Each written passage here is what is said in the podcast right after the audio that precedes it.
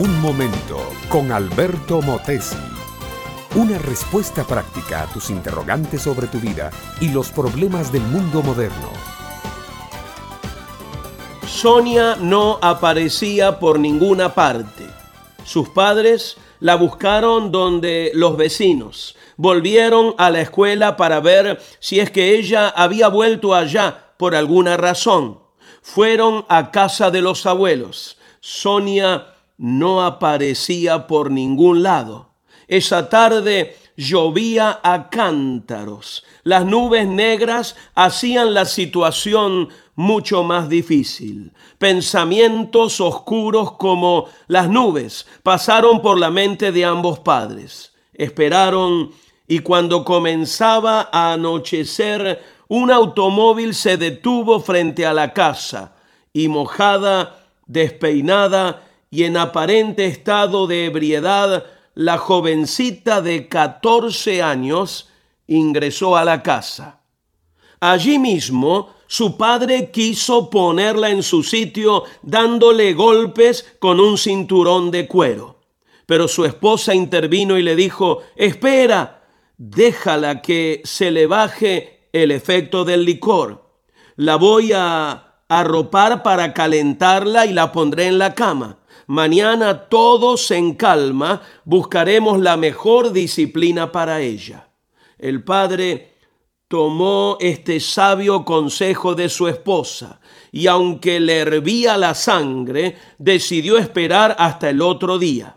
Al día siguiente, Sonia no quería dar la cara a sus padres. Estaba asustada y profundamente avergonzada. Sus padres la amaron, pero allí mismo cambiaron radicalmente las reglas y le quitaron a la muchacha una serie de privilegios que antes tenía. Sabes, mi amiga, mi amigo, hay padres que aman, pero no disciplinan. Hay otros que solamente castigan, pero no saben expresar amor. ¿De cuáles eres tú? El ideal de un padre es amar intensamente para poder disciplinar sabiamente.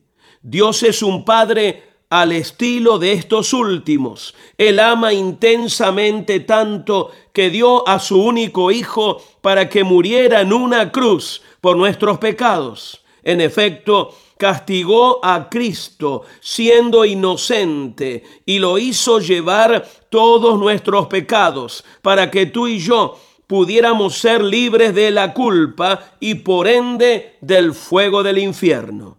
Pero si Dios te adopta por hijo y tú no cumples su voluntad, entonces vas a sentir la severidad de su castigo y disciplina llamándote de nuevo al orden y a la obediencia.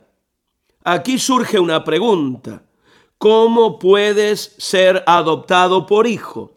Primero tienes que reconocer que tu pecado te aparta de Dios. Segundo, que el resultado de tu pecado que te aparta de Dios trae como consecuencia la muerte eterna. Tercero, y esta es una gran noticia, reconocer que la sangre de Cristo te limpia de todo pecado. Cuarto, debes entregar tu vida a Cristo reconociéndolo como el Señor y la máxima autoridad de tu vida.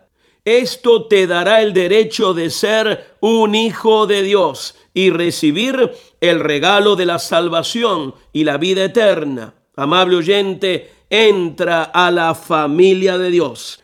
Hay para ti un Padre amoroso que te guiará, te transformará y se tomará el tiempo de ayudarte a ser ese ser humano que siempre anhelaste ser.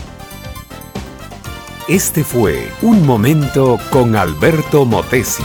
Escúchanos nuevamente por esta misma emisora. Búscame en mi página oficial facebook.com barra Alberto Motesi. Únete a mi red de amigos.